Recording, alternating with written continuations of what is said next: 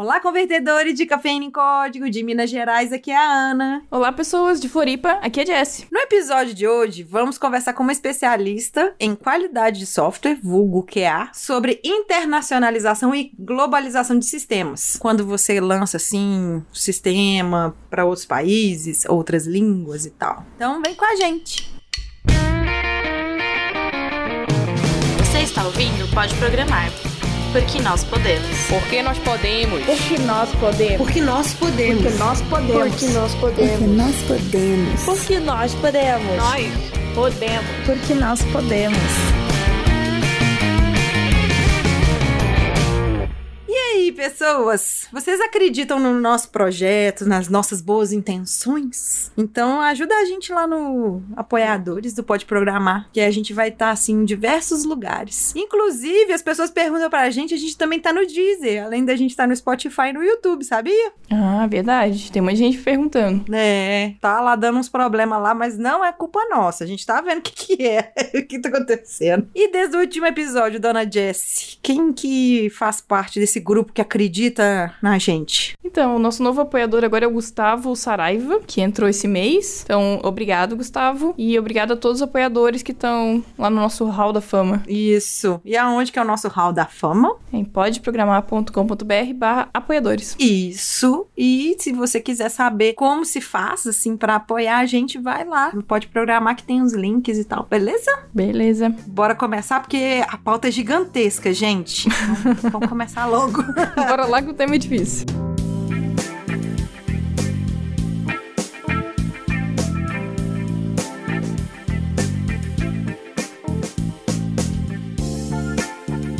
Pode apresentar a dona Jessie, porque a cota da convidada é sua hoje. Então, agora a gente tá com uma cota de Minas e uma cota de Florianópolis por episódio. Mais ou menos. Isso. Então, no episódio de hoje, minha convidada é aqui da Resultados Digitais, assim como eu, e é a Dani Moreira. Eu vou deixar ela se apresentar. Beleza, galera? Como a Jessie já me apresentou, meu nome é Daniele. Eu trabalho aqui na RD junto com a Jessie. A minha carreira sempre foi em qualidade de software, ajudando as empresas a criarem produtos de qualidade. Eu sou uma manezinha da ilha, então nasci e cresci aqui em Florianópolis. Isso hoje é, é raro, principalmente aqui na RD. Só temos nós duas. Exatamente, só tem a gente. Então, é... hoje eu sou mentora do Rails Girls e organizadora, e do Garoa QA também. Hoje aqui na RD eu lidero o time de engenharia que está responsável por ajudar a internacionalizar o nosso produto RD Station Marketing. É isso aí. Que chique, gente. Nós estamos muito chique. Internacionais. Eu tenho uma pergunta, na verdade. Porque eu sei que a Dani inicialmente não trabalhava com internacionalização de sistema, certo? Certo. Como é que você chegou a trabalhar com isso aqui dentro da RD? Foi meio por acaso, assim, não foi nada muito esquematizado, mas basicamente surgiu a oportunidade. A RD, ela tá nesse movimento de internacionalização já há alguns anos, só que a gente não tinha nenhum time focado especificamente para internacionalização, então cada time fazia um pouquinho, mas a gente queria realmente focar nossos esforços, porque a gente queria progredir mais rápido, né? E aí veio essa oportunidade e no começo eu confesso que deu um medinho, algo totalmente novo para mim e mudança de job também, né? Então saí um pouco da carreira de QA para liderar um time e daí foi, mas deu tudo certo, tamo aí,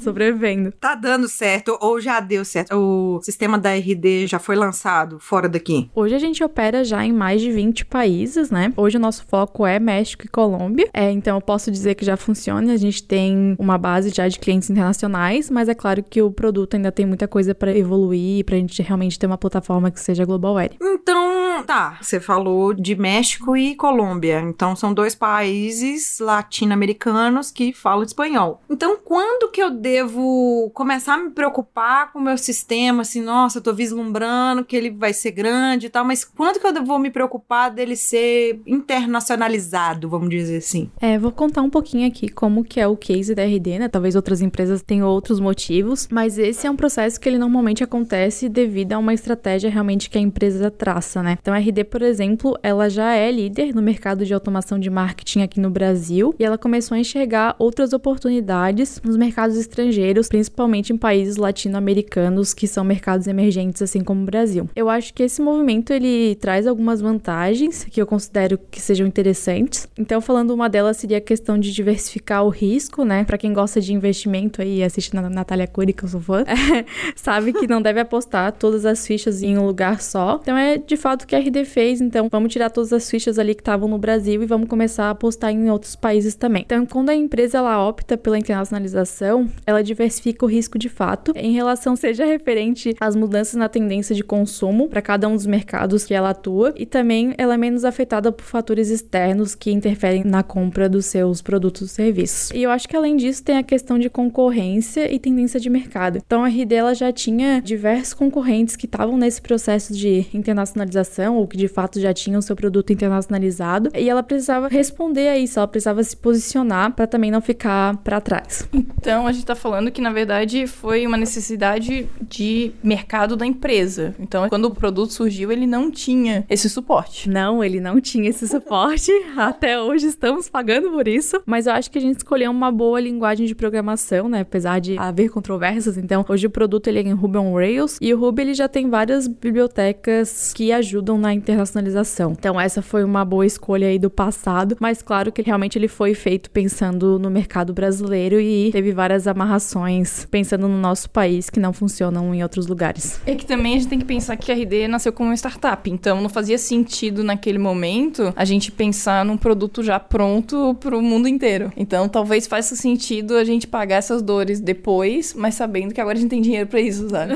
não adiantava fazer uma coisa bonita e perfeita no começo se não tinha mercado nem dinheiro para isso, né? Fazia sentido. Mas talvez pode se pensar quando tem um planejamento arquitetural e as decisões de risco, ah, vamos procurar uma linguagem, por exemplo, que a gente vai ter bastante braço ou então braço suficiente, vamos ter pessoas qualificadas para isso e um possível crescimento da startup que seja de fácil internacionalização, vamos supor assim. É, mas aí se você pensar nisso, você já teria que pensar em diversos outros pontos, não só internacionalização, né? E aí volta para aquele desenho lá do skate, da bicicleta e do carro, sabe? Você não constrói Uhum. uma bicicleta a partir de um skate. Então, às vezes, você tem que jogar fora e fazer de novo, sabe? Ou então, às vezes, um sistema que, por exemplo, se a gente tem pessoas que são bem qualificadas, até para criar um produto que seja fácil, talvez, depois ser migrado para outra coisa. É, uma coisa que eu pensaria é, tipo, se a tecnologia que eu tô escolhendo, por exemplo, o framework que eu tô escolhendo, me dá esse suporte. Por exemplo, o Rails, ele tem uma base para isso, né? Então, você tem outros frameworks. Em PHP, a gente tem bastante coisa também, vários frameworks assim. Pensar por esse lado, sabe? Pensar que eu tenho suporte para isso. Pode ser que eu não use agora, mas já deixar essa base pronta, né?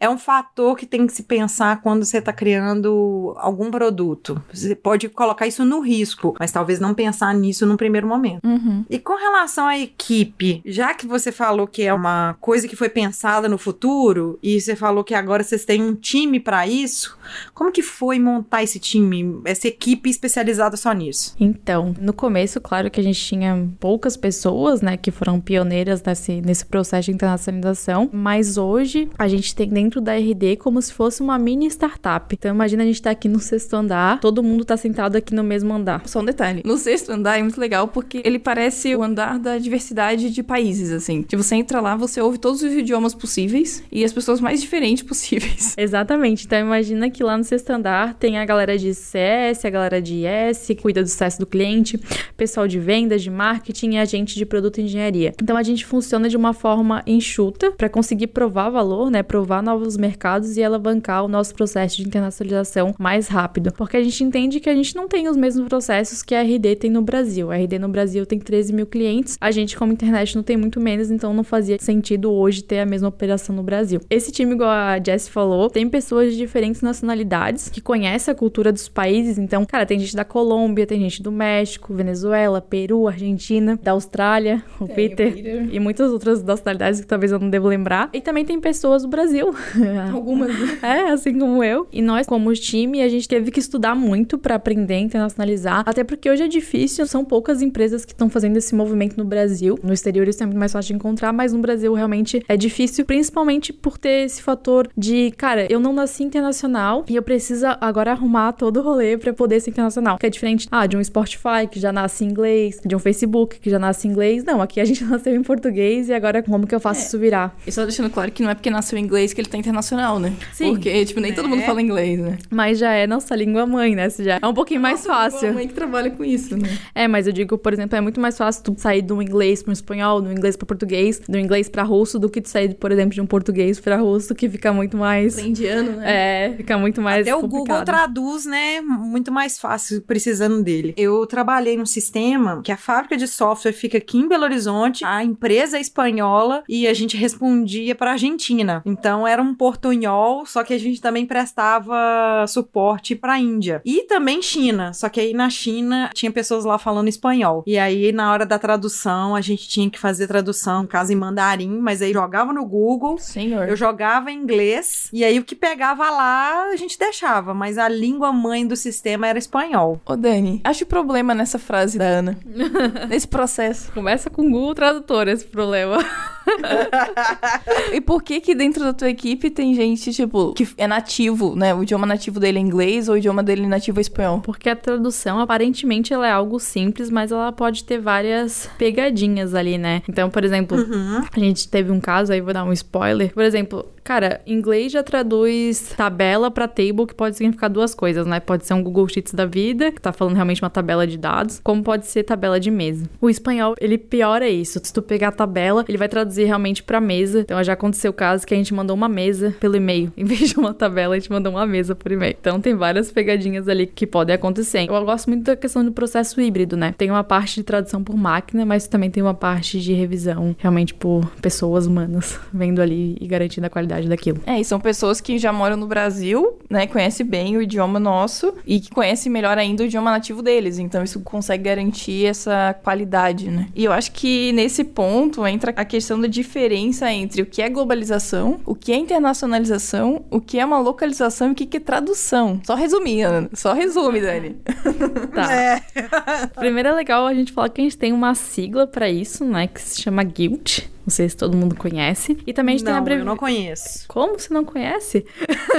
Ela usava o Google Tradutor. Não, eu também não conhecia, então eu não, não posso falar muito, não. E a gente também tem abreviações, né? Que às vezes a gente encontra em alguns textos. Então a gente usa G11N, 18N, L10N e T9N. Que isso, Jesus? A gente vai ter que botar no post, Ana. Vai! Por favor, gente, coloca no post, porque eu tô mais perdida aqui. E olha que eu estou estudando ao mesmo tempo o texto. Tá bom. Então começar ali pelo que realmente eu falei que é simples, mas na verdade não é, mas é o que a gente tá mais familiarizado, que basicamente a tradução é o processo de conversão de texto em idioma de origem para outro, que pode ser feito tanto por máquina, então às vezes a gente acha que só usa o Google Tradutor, mas tem a máquina da Amazon, da Microsoft e muitas outras por aí, e por tradutores profissionais, que é o caso do Peter e o Jacobo lá no nosso time, ou então essa junção dos dois, que é o modelo que a gente usa hoje aqui na RD. Como eu já dei o exemplo de tradução, ah, eu vou falar de um caso também que eu acho interessante em relação à tradução. Então, hoje aqui na RD a gente usa um espanhol que é Latinoamérica, então ele é genérico para os países, ele não tem muita peculiaridade de cada lugar. E português, por exemplo, a gente tem clientes em Portugal, mas a gente usa mais puxado realmente pro português do Brasil. Mas a gente teve casos que, caso engraçado, que a gente usa a palavra des- descadastre-se, né? No e-mail ali, quando tu manda um e-mail pra gente poder cancelar a tua inscrição. Só que descadastre-se para português de Portugal, ele tem um significado que é um pouco sensível. Significa sair da cadeia. É esse nível. Nossa, não me fala não, porque eu já dei uma... Aqui em Minas Gerais a gente fala manota. Eu já dei uma manota com relação a isso, porque durex aqui no Brasil é uma coisa, em Portugal é outra. Depois vocês procuram aí o que que é durex, tá? Tá bom. A gente realmente não adapta hoje o idioma para Portugal, por questão estratégica mesmo, mas tem coisas que a gente acaba usando outras palavras para que não fique desconfortável para eles usarem o software no nosso idioma. É, em relação à localização, ela basicamente ela implica na adaptação de um produto ou serviço à cultura ou, ou à língua específica de um determinado país. Então tem um exemplo que eu gosto muito que é o do Starbucks. Todo mundo acho que já viajou aí de avião e parou no aeroporto conhece o Starbucks. A logo do Starbucks ela é bem clássica, então ela tem a sereia com uma coroa, né? Quando eles foram abrir filiais na Arábia Saudita, a sereia ela tem um significado que é moralmente inadequado para os clientes muçulmanos, né? Então eles tiveram que localizar a logo deles. Então eles mantiveram somente a coroa e eles incluíram as ondas e as estrelas como se fosse a noite do deserto. Ai, que fofo! Mas esse é um exemplo de localização que, cara, eu acho muito. Não vou falar a palavra, mas muito interessante. Muito foda. é, muito foda. Dupi! Do baralho. É exato, tu chegar a mudar a logo da tua empresa. Assim como a gente, na verdade, né? Tipo, hoje é resultados digitais. Resultados digitais não soa muito bem para outros países. Então, por exemplo, é em México, Colômbia ou qualquer outro país, a gente usa RD Station. Não usa resultados digitais. Então, até o nome da sua empresa você tem que pensar quando você vai ir para esse movimento de internacionalização. Então, diz a lenda que a gente vai mudar o nome, né? É, daí não sei. daí não podemos falar sobre isso. Não tá gravando, né? Imagina. Até o pessoal do Uber já perguntou pro Eric se vai mudar o nome. É, deixa. Tirando essa história que é legal, a gente também tem outros vários aspectos um pouco mais técnicos, que tem a ver com internacionalização. Então, questão de formato de hora, tem lugar que usa PM, AM, tem outros que usam realmente 17, 18. Tem diferentes fuso horários também, então imagina a gente querendo mandar e-mail numa Black Friday e tu não respeita o fuso horário do país. Pode mandar esse e-mail antes ou depois, né? Não sei o que seria pior. Tem questão de formato de número, então tem lugares que usam vírgula, lugares que usam ponto. E falando como programadora, cara, a pior coisa que tem é fuso horário. Uhum, sim. Time zone é uma desgraça, cara. A gente. Sério, sério. Não, eu tô aqui pensando nessas coisas. Tô pensando aqui no tanto de conversão que você tem que fazer, o tanto de if que você tem que colocar ali. Nada tanto de if, estrutura. nada de if. Na- tanto Nada de de estrutura, if. de, decisão e tal, porque determinada situação precisa. Eu vou te falar uma situação. Por exemplo, eu trabalhava nessa empresa que eu tô falando, a gente precisava, para evitar fraude, colocar que eu ia subir determinada entrada no sistema até uma hora depois. Passado de uma hora, a gente não subia. Só que aí na hora que eu ia rodar o sistema que era da França, a nossa diferença de horário, a diferença do meu computador pro horário do servidor da França era mais de três horas. E aí dava um problemão danado. Eu tinha que botar no código lá um if para ele rodar. Imagina. Nossa, nem fala não, nem fala nas gambiarras que eu já tive que fazer pra gente conseguir simular algumas situações. É, daí tem a questão também de formato de data, né? Cara, se é dia, mês, ano, mês, dia, ano. Hoje a gente tem costume, né, que ah, se o idioma ele é inglês, então é mês, dia, ano. Mas desculpa decepcionar vocês, mas somente Estados Unidos e Alasca usam mês, dia, ano. Os outros países ali da América do Norte não usam. Então, a gente já teve casos que em uma mesma página, dependendo da interpretação do desenvolvedor, a gente tinha formatos de data diferente e isso pode causar bastante confusão também para os nossos clientes. Tem questão também de pagamento, então, por exemplo, boleto é algo bem brasileiro, provavelmente tu não vai encontrar em outros países, pelo menos não com esse nome. Então, um case interessante que vai ser interessante pelo menos para mim, vai ser o da Nubank. Então, a Nubank ela tá fazendo esse movimento também de internacionalização. Não sei se todo mundo já tá ciente. É, eles têm essa função, né, de gerar boleto no aplicativo deles, que salva muita gente, né? Então a galera agora não deixa mais de pagar, porque não, eu te gero um boletinho aqui, tu já paga pra mim. É, então como é que será que eles vão internacionalizar essa feature, né? Será que eles vão localizar pro meio de pagamento do país? Ou será que eles vão esconder a feature? Então, Provavelmente eles vão esconder, porque ninguém usa isso lá fora, né? sim, mas eles podem localizar pra uma outra forma, né, de pagamento. Então, Talvez, tipo, encostar o celular e aí recebe pagamento. né? Não sei como é que vai ser. Em relação à questão de internacionalização, né, que é nosso terceiro tópico ali, ela significa desenvolver um produto de forma genérica, né? Então, como é que tu faz um produto que ele realmente seja global ready e que ele possa ser comercializado facilmente em todo o mundo sem um grande esforço de adaptação, né? Com muitas aspas nesse grande esforço. E o que que isso quer dizer? Basicamente, a gente criar soluções pensando em não amarrar elas com um país só. Então, se eu tenho, por exemplo, um campo telefone, eu preciso ter formatação de máscara para todos os países, né? Se eu tenho um campo cidade, eu preciso ter a lista de cidades de todos os países e não amarrar isso a um só lugar, por exemplo, ao Brasil. É, a gente teve um caso é, mais há algum tempo atrás, que é aqueles casos assim de rindo de nervoso, quando a gente só tinha a lista de cidades do Brasil e ela é um campo padrão de uma landing page, que é uma página onde a gente captura contatos, oportunidades ali de venda. Então imagina que essa lista só existia do Brasil e o cliente usou esse campo, um cliente de fora, e todos os leads dele vieram como Abadia de Goiás, porque Abadia de Goiás é a primeira opção da lista de cidades, as pessoas não entendiam muito bem, colocaram aquela opção. Então eu lembro que até a gente fez um evento lá onde esse cliente tava e a gente Em Abadia de Goiás. não, em Abadia de Goiás não. eu não me lembro agora se foi no México ou da Colômbia, acredito que foi no México. E ele vendia artigos esportivos, né? Então a gente levou uma bola autografada pra ele de presente e tal, como forma de desculpa por todos os leads virem como Abadia de Goiás. Ele É. tá quase abrindo uma loja em Abadia de Goiás. É, é, a gente fala agora, mas não foi um case muito feliz. Mas é bom falar dessa situação porque às vezes a gente começa a imaginar um mundo perfeito, principalmente em palestras e tudo mais, que a gente fala só dos cases de sucesso. É bom a gente falar que nesse percurso aí teve umas pisadas de bola aí. O que mais tem é perrengue. É, o que mais tem. Né? É aqueles casos de uso não cobertos. Tem muito trabalho antes do sucesso, né? Com certeza. Pra gente fechar ali os termos, né? O último seria globalização, que ele basicamente é a junção de todos os elementos, então, de internacionalização, de localização e tradução. Ele significa incluir todos os processos associados ao lançamento de um produto globalmente. Então, desde a revisão dos processos de negócio até a adaptação do nosso produto ou serviço, né? Então, não é só o produto que tem que mudar, a empresa inteira, ou pelo menos uma parte da empresa, tem que começar a realmente virar um mindset. Eu falo que por sistemas internos, né? Porque como a gente atende os sistemas que a gente usa internamente, por exemplo, o sistema financeiro tem que aceitar outros países.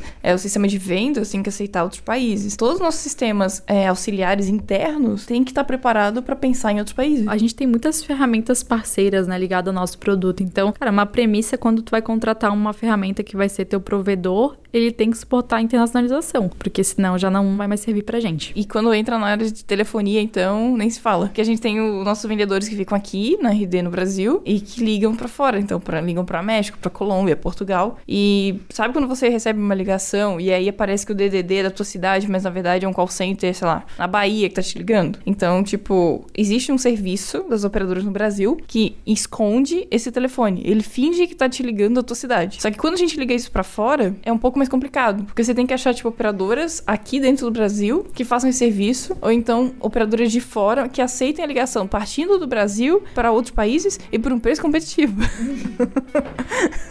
então, é um monte de desafio, assim, que a gente enfrenta aqui na área de sistemas internos por causa disso. Muito loucura. 呵 呵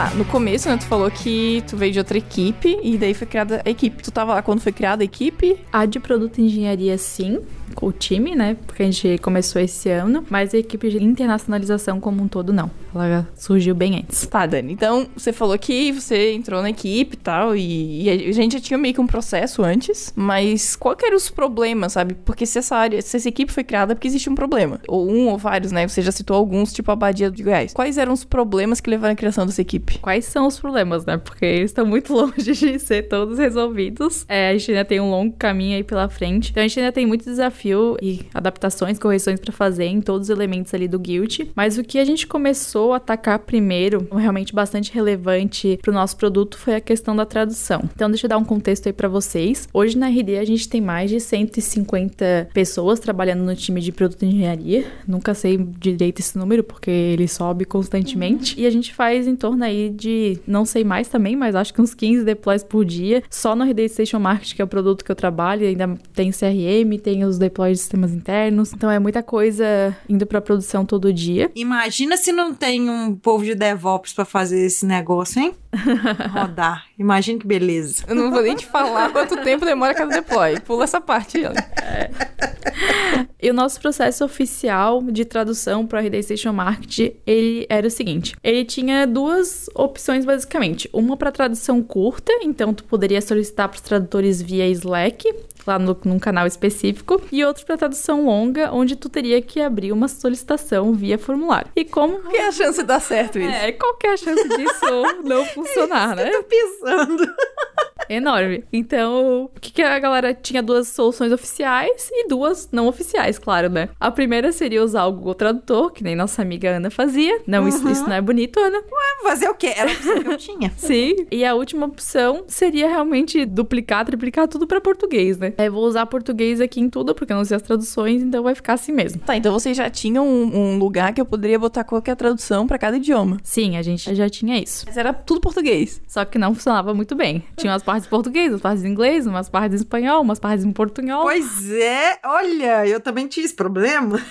Então eu vou te ensinar a resolver agora, então. Isso ia gerando várias consequências. Primeira consequência é a questão de mixed experience. Então, tu imagina que tem lugares que tu tinha diferentes idiomas na mesma página. Então, teve uma situação que me marcou muito, que uma vez a gente almoça aqui no Imigrantes, né? E a gente foi almoçar com uma das nossas CS e ela falou que o e-mail de invite de usuário, ele era uma parte em português, uma parte em espanhol e uma parte em portunhol. E os clientes diziam que simplesmente eles não recebiam e-mail porque o título estava em português, o que gera um outro problema ainda de confiabilidade. Eu pensei, não, não é possível que tanto tempo isso está no ar e um dos principais e-mails que é o de convite de usuário tá desse jeito. Mas é verdade, era assim mesmo hoje, já não é mais porque a gente arrumou. Mas isso é só para vocês terem noção de como isso parece simples, mas vai causando uma série de desconfortos ali para o nosso cliente. O outro ponto que, como vocês podem imaginar, os clientes externos eles não estavam muito satisfeitos com a qualidade dos textos que eram mostrados ali no nosso produto. Então a gente tinha casos de clientes que chegaram a pedir churn, então eles pediram cancelamento do produto de fato, porque eles consideravam que a gente tinha muitas falências no nosso idioma, e daí tinha um caso ali especificamente de espanhol que realmente era muito ruim. É, sem contar que, tipo, o nosso principal cliente era América Latina, né? Uhum. É, espanhol, tipo, a máquina de tradução, ela funciona bem para inglês, mas para espanhol, posso te garantir que não. A gente tinha outro caso também, né? O terceiro ponto ali. Primeiro é Mixed Experience, relembrando. Segundo é clientes estarem satisfeitos. E o terceiro seria nosso time de produto e, e de engenharia. Eles sempre tinham alguma dúvida em relação ao processo. Então, eu separei aqui uma pergunta bem clássica. Sou novo aqui em produto e adicionei uma chave longa. Como eu procedo com a tradução? Então, toda vez que entrava alguém novo, ou então a galera antiga mesmo, sempre eles ficavam perguntando como é que eles faziam para traduzir. E no último caso, a gente tinha ali os tradutores, que eles tinham dúvidas em relação a como traduzir. Então, um não sabia pedir tradução, o outro não sabia como traduzir. Porque para que eles fossem mais assertivos ali na tradução, eles precisavam saber onde que se encaixava aquela tradução dentro do produto, né? Contexto, né?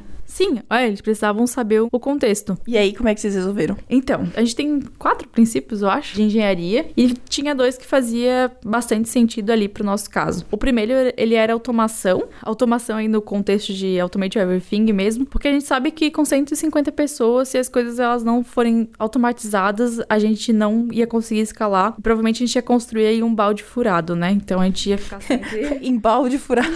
é, em balde furado. A gente ia sempre ficar nesse problema. E o segundo foi, cara, é mais importante reduzir a complexidade global do que reduzir a complexidade local. Então a gente queria criar uma solução que ela funcionasse hoje para o Rede Station Marketing, para a gente traduzir a Rede Station Marketing, mas que ela funcionasse amanhã para o nosso CRM, para outras ferramentas que a gente venha comprar, então que conseguisse resolver realmente o problema de uma forma mais global. Tendo em vista esses dois princípios, a gente começou a botar a mão na massa e trabalhar. O que eu não contei ainda para vocês, mas que eu acho que pode ser uma coisa importante, que hoje a gente guarda as nossas traduções em arquivo YAML ou e-mail, cada pessoa fala de um jeito. Ou YML também. É, também tem essa terceira opção que eu não tinha pensado. É que ela é muito internacional, gente.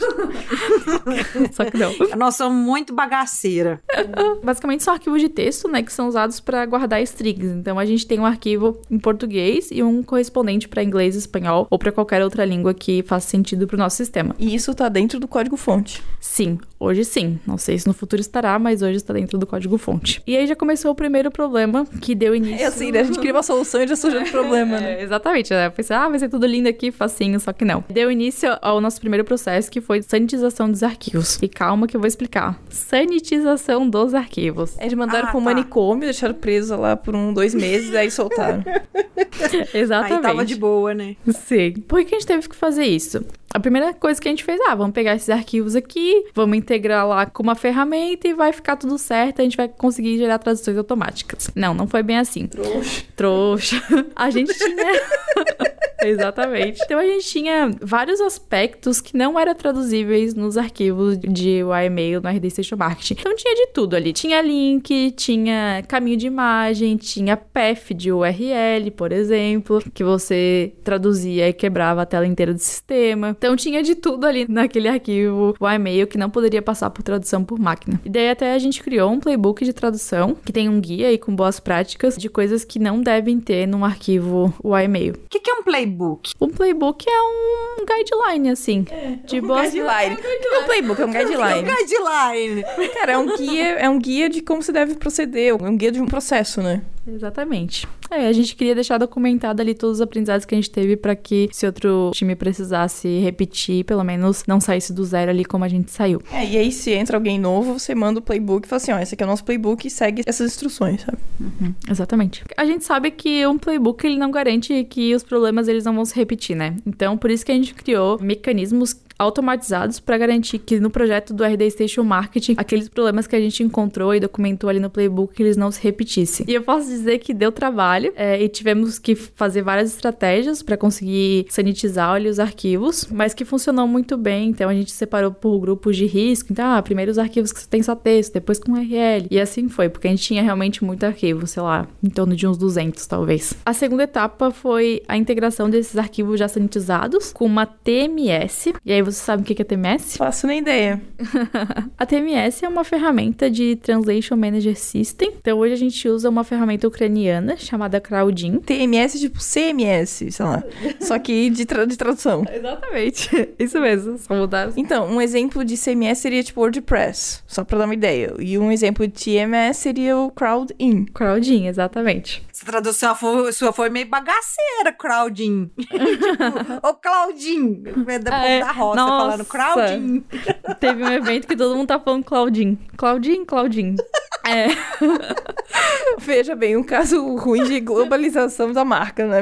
Horrível. Exatamente. Mas o, o Crowdin ele é uma ferramenta bem legal e ele supre muito bem as nossas necessidades hoje. E eu não tô ganhando pra fazer propaganda, então é, é realmente de coração. Eles têm suporte 24 por 7, então é realmente bem legal. Tá bom, você tá vendendo produto. Então custa 350 dólares. Não, mentira, nem sei quanto custa. Não, ele tem um preço justo, mas tem outras ferramentas, então não vou puxar a minha sardinha, mas tem. Minha não, no Crowdin, no caso do Claudinho. tá se entregando, o cara é sócio. do negócio. É certeza que é um esquema de pirâmide. Mas tem outras, tem outras ferramentas aí no mercado também, então Smart Link, Translation IO, Get Localization e, e por aí vai, né? Então, com essa integração a gente avançou mais uma casinha. Só que o que acontecia é que os desenvolvedores eles mandavam os arquivos pro Crowdin. É, o Crowdin ele rodava essa máquina de tradução. Então, basicamente, a gente tava botando no meio do caminho ali entre o Google Tradutor e as pessoas, né? Só que uma coisa que é legal é que ele começa a gerar uma memória de tradução. Então, imagina, ah, fui lá, mandei um arquivo pro Crowdin, o meu tradutor, ele revisou esses arquivos e tu começa a gerar uma memória de tradução com aquilo que eles já revisaram. Então, se depois tiver um texto similar, palavras similares, ele começa a dar match nesses textos, começa a ter uma tradução mais assertiva. Olha, tipo uma inteligência artificial. Tipo machine learning, né? É, pois é. Tem um aprendizado de máquina aí. Você tá falando aí, tem, tem. Pode ser, pode ser. Só que isso ainda tinha um processo muito manual, né? As pessoas precisavam ir lá subir os arquivos, depois fazer download pra colocar lá no seu request pra conseguir subir. Não, daí tu olha pra aquele objetivo lá de automate everything e chora, né? Porque tá ainda muito longe disso, Nossa. se- disso acontecer. E quantas pessoas mandavam no Slack direto, assim, do tradutor? Ah, não sei. Eu sei que a gente tinha a nossa PM que ela só via pra isso, coitada. De tanta coisa que ela recebia. Maravilhosa. Beijos pra você. Ó, por isso que ela saiu, não, mentira. E ela tá no Nubank, né? Ela foi lá tirar o botão de boleto.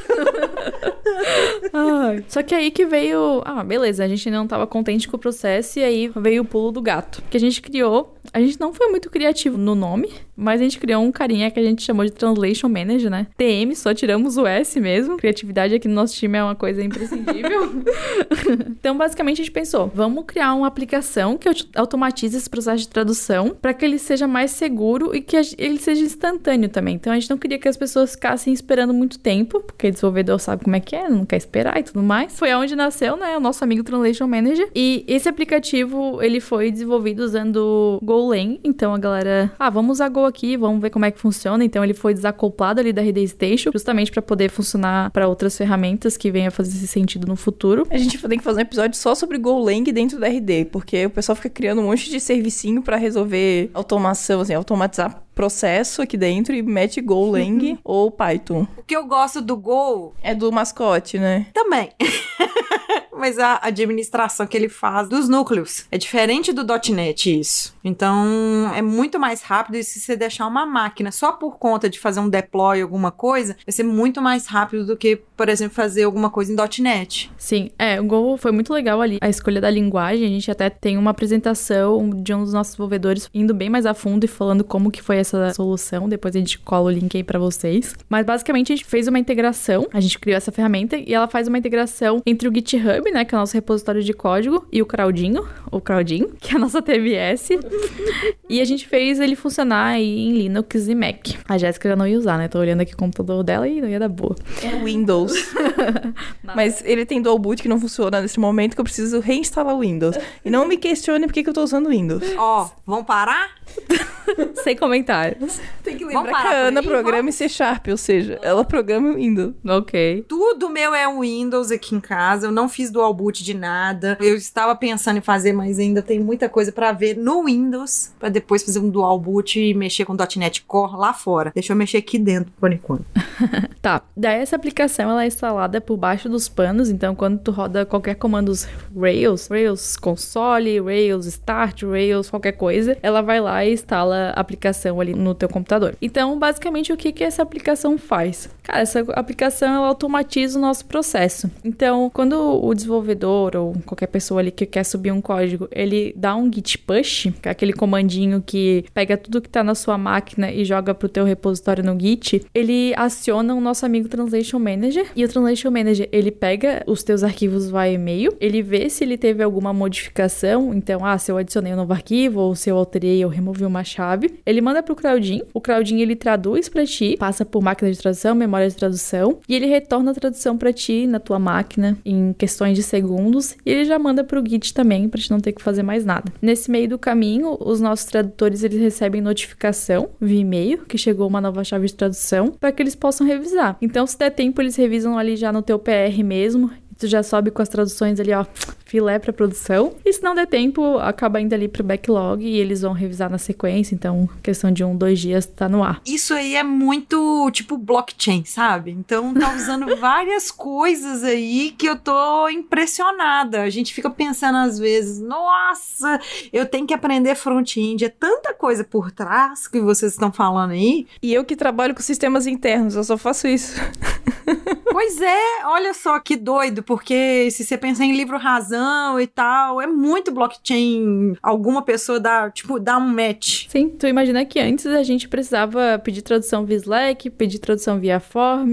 Então agora em alguns segundos tu já recebe a tradução na tua máquina, já envia automaticamente pro Git também. Então fica ó, lindo, maravilhoso e ninguém tem mais desculpa pra não traduzir as coisas. E também você tira toda a responsabilidade humana em cima disso, que é a responsabilidade que pode, assim, ter mais falha. O humano sempre tem preguiça. Sim, exata, é, exatamente. Tu deixa a responsabilidade com quem realmente entende, né? Que são os tradutores de fato, não a galera que acha que consegue, que fala muito bem inglês, fala muito bem espanhol, faz tudo sozinho e acha que tá tudo certo. Eu.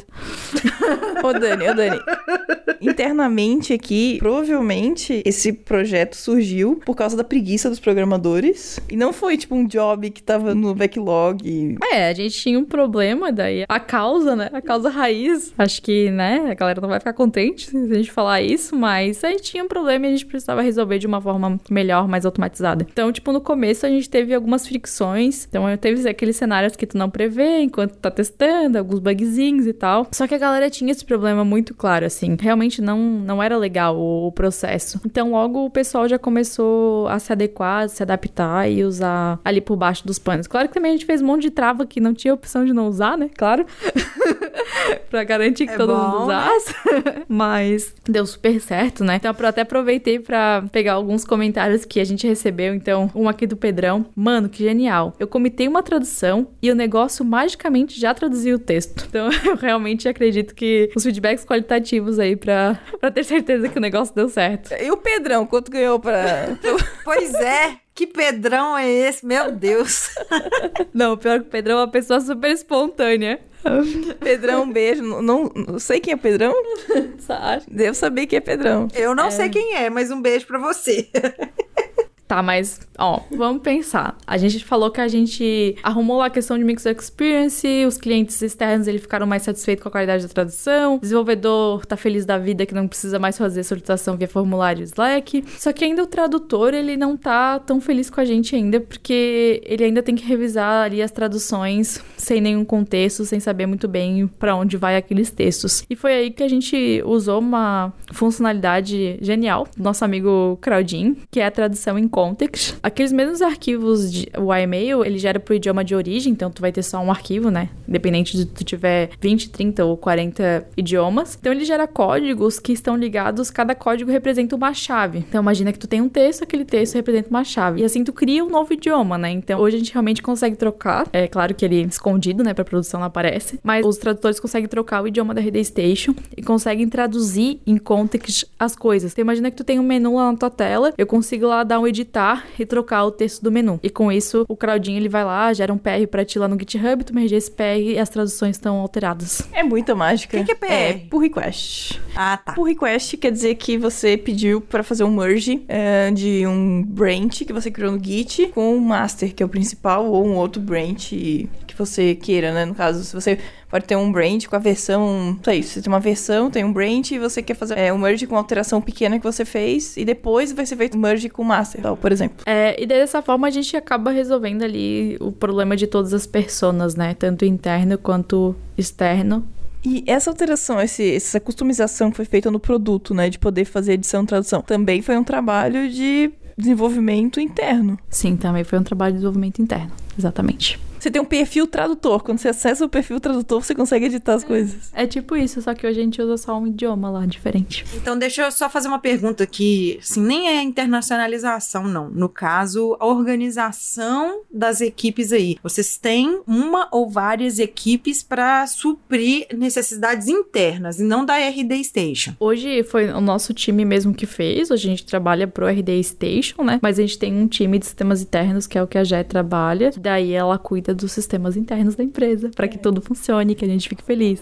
É que no caso, a equipe de tradução é formada por pessoas de desenvolvimento. Então, elas que fazem essas customizações, integrações para vocês. É, hoje a gente tem jobs bem separadas de tradutores, tradutores re- mesmo, e a gente tem o, o time de desenvolvimento que tem devs, trabalham com internacionalização e eles que ajudaram, nosso time inteiro ajudou a montar todo esse processo. Então, faz parte do job deles facilitar o trabalho de tradução, internacionalização.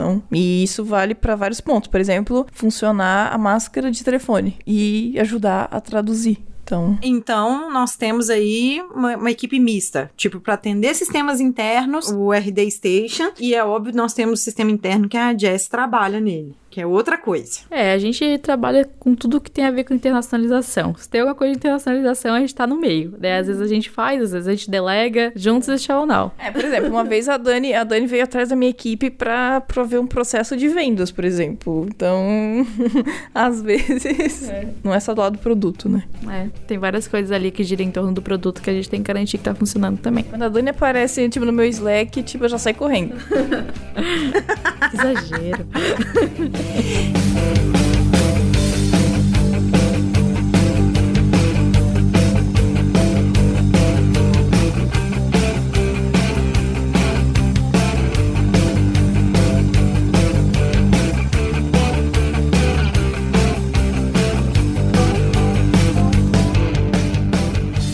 Dani, com isso tudo, eu quero assim que você dá aquela fechada para as pessoas que estão ouvindo e estão pensando em fazer alguma coisa e já estão pensando lá na frente como que eu posso começar ou já me planejar para frente eu fazer internacionalização do meu sistema, do meu projeto. E mata isso com aquela dica assim para as pessoas ficarem assim, eu quero internacionalizar meu sistema. Ah, beleza, maravilha.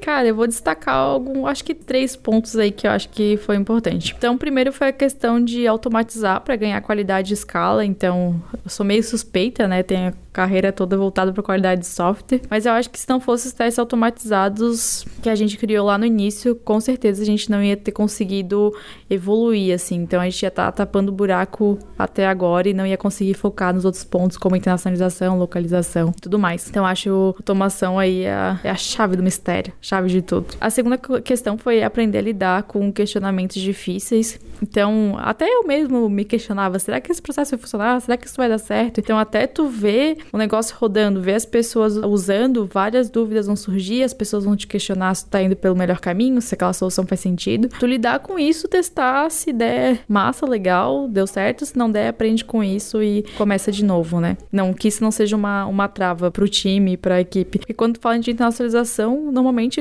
tu tá sendo pioneiro na tua empresa, então tu não tem tanta referência, tu tem que testar, errar e aprender. Daí tu pediu uma dica aí, uma dica matadora, né, pra gente poder fechar. Então, vou dar duas dicas então a mais, então. A primeira seria que a gente precisa criar um produto globalizado e não apenas um time de globalização. Fala, nossa, Dani, mas você trabalha com um time de globalização, não entendi. É que imagina se o nosso time tem mais ou menos um pouco menos de 10 pessoas e nosso time de produto inteiro tem 150. Então, se a gente fizer as coisas sozinho, se a gente não compartilhar conhecimento, não compartilhar o que a gente tá fazendo, vão ser 100, 140 pessoas, 150 programando pensando no Brasil e 10 pensando international. Então, uma coisa que eu acho que a gente fez muito bem é que tudo que a gente aprendeu a gente compartilhou, seja via playbook, via e-mail, via evento interno, qualquer brechinha ali que aparecia, a gente estava compartilhando nossos aprendizados e eu acho que isso faz com que você se torne referência naquilo que você está fazendo e engaje as outras pessoas que trabalham ali contigo para que elas realmente acreditem em todo esse movimento aí de internacionalização. E eu acho que o último ponto, talvez, eu não tinha experiência nenhuma com globalização, então viver isso na prática, conversar com pessoas de outras culturas, de outros países, foi muito legal. E também uma coisa que a gente tá fazendo muito é benchmark, então tentar buscar outras empresas que estão passando por esse mesmo processo que a gente, ver o que elas já aprenderam, o que, que elas podem ajudar. E é isso, assim. Então, eu acho que esse processo de internacionalização e todo esse trabalho que a gente tem, ele é muito desafiador, então tem que ter coragem para trabalhar com isso. Esse tem coragem. Sim. Mas que isso me faz brilhar os olhos também, sabe? De ter algo novo e poder desbravar aí novas soluções, novos países, novas culturas, novos idiomas. E é isso. Só um, uma dica final aqui. A gente tá cheio de vagas, então se você vier trabalhar aqui na RD, na parte técnica, nessa equipe de 150 engenheiros, né, e pessoal de produto, você vai encontrar a Dani. Porque ela participa do Get Ready de produto. Então, o nosso Get Ready é tipo um treinamento. Quando a pessoa entra aqui na empresa, ela passa por duas semanas de treinamento sobre o produto ela tem que vender, ela tem que usar o produto e conseguir trazer leads e fazer todo um processo que é o que os nossos clientes fazem quando eles compram o produto. Então, todo funcionário passa por isso durante duas semanas para conhecer, entender o nosso. até para entender de marketing e tal. Inclusive, você participou disso, porque eu lembro Sim. quando a gente estava conversando. Todo mundo passa, menos o Gustavo. Brincadeira. É, é piada interna. É, ah, e... tá bom. É, tá igual eu. Eu não participei da integração da mudança, não. Que eu fui pra esquadra, que a gente falou no outro episódio. Eu já era funcionária da esquadra quando a gente gravou isso aí. Mas eu não fiz até hoje a integração. Não fiz porque não deu tempo. Eu já cheguei já no fogo já. Então, o Gustavo também chegou no fogo, por isso que ele não participou. Essa era a explicação da piada. Mas, é, e aí a Dani, ela participa do Get Ready produto, que é o pessoal de engenharia. Depois das duas semanas, tem mais uma semana é, de integração dentro do produto, para saber como é que funciona os Git, o deploy, como é que o processo, todo esse treinamento aí. Aí a Dani também tá envolvida lá, sempre dando as boas-vindas e ajudando o pessoal. Então, é isso. Ela dá boas-vindas ou tipo assim, vem, vem todo mundo e depois você descobre que você tá na furada? Não, né? Eu já seto a régua, né? Então, galera, aqui a gente faz assim, é assado. Daí já inclui uma dinâmica de globalização pra galera já sair com um mindset global já do Get Ready. Então, né, a gente trabalha pra dar boas-vindas pras pessoas, mas também consegue incluir algumas coisas estratégicas ali no processo. Mas é bem legal, recomendo, recomendo muito. legal, legal. Quando esse episódio sair, Jess vai estar aqui em casa. Verdade. A gente talvez vai fazer alguma coisa como a gente fez ano passado. Ah, então, é, junto com esse episódio vai estar saindo aqui um post no nosso blog também da empresa falando sobre esse processo. Então, quem quiser ler mais sobre, que a Dani vai dar mais explicações. Ah, não entendeu algum termo tal, dá uma lida lá no blog. Nosso blog interno tem muito conteúdo, sai posts quase todo dia. Porque tem dinheiro pra caramba, então tem conteúdo pra caramba. E também vai sair também no Pode Programar também. O que, que vai sair no Pode Programar? Alguns conceitos que ela falou falou que vai estar no post, porque Ah, vezes tá. as pessoas não entendem. Então é isso, Dani. Onde é que a gente te encontra nas redes sociais? Quer dizer, eu sei onde te encontrar, mas o resto do pessoal. Ah, pode me, me adicionar lá no LinkedIn, Daniele Moreira Alexandre. E eu tô à disposição, galera, pra tirar mais dúvidas, pra trocar ideias sobre o tema, que é uma coisa que eu curto bastante. E também sobre qualquer outra coisa que faça sentido pra vocês. Sobre um software de qualidade, é bom, né? Também. Com de certeza, falar. sobre qualidade de software também, curto muito. Então é isso aí. Muito obrigada pela oportunidade, meninas. Foi muito legal participar com vocês. Que o Pode Programar domine o mundo, assim como o RD Station. Nossa. Ah, adorei! Eu nem vou dar tchau, vou deixar vocês com isso aqui. Então é isso, pessoal. É, a gente também tá nas redes sociais, é arroba pode programar. O meu pessoal é arroba Zanelato e a Ana. Aninha Bastos. Exatamente. A gente vai estar no Dev Day. Que já aconteceu quando sair esse episódio, então a gente esteve no Dev Day. E beijo pra quem falou com a gente no Dev Day. Já, a gente já tá dando beijo já. É, estou aceitando ideias pra aprender a Jessie aqui. Então, por favor, se vocês tiverem, manda pra mim lá no meu Twitter, pessoal. É, não vale falar pão de queijo, não vale falar comida mineira, que essas coisas não apetecem ela tanto. Apetece, mas ela sabe que ela vem aqui esporadicamente vai ter. Eu quero alguma coisa que prenda definitivamente ela, que pode envolver correntes e cadeados? Pode, mas assim, não vamos tocar nesse assunto. Eu tô indo pra um evento de sadomasoquismo? O que que eu não entendi? Ou um sequestro, não sei. Tô indo pro cativeiro da Ana? Tipo isso. Vai ter louça pra lavar? Lógico, sempre. Então tá, né? Depois dessas, depois dessas manotas. Dessas manotas minhas. É. Um beijo pra você, Dani. Brigadão pela oportunidade, pelo tempinho que você tirou aqui pra explicar um bocado de coisa pras pessoas que pensam um pouquinho mais à frente no, no seu software, alguma coisa assim. Um beijo pra todo mundo, é, um abraço, comitem seus códigos E depois. funcionando, tá? The Push, por favor, não dá só commit. Testem, é importante. Testar. então tá bom, um abraço. Tchau. Tchau. pessoal.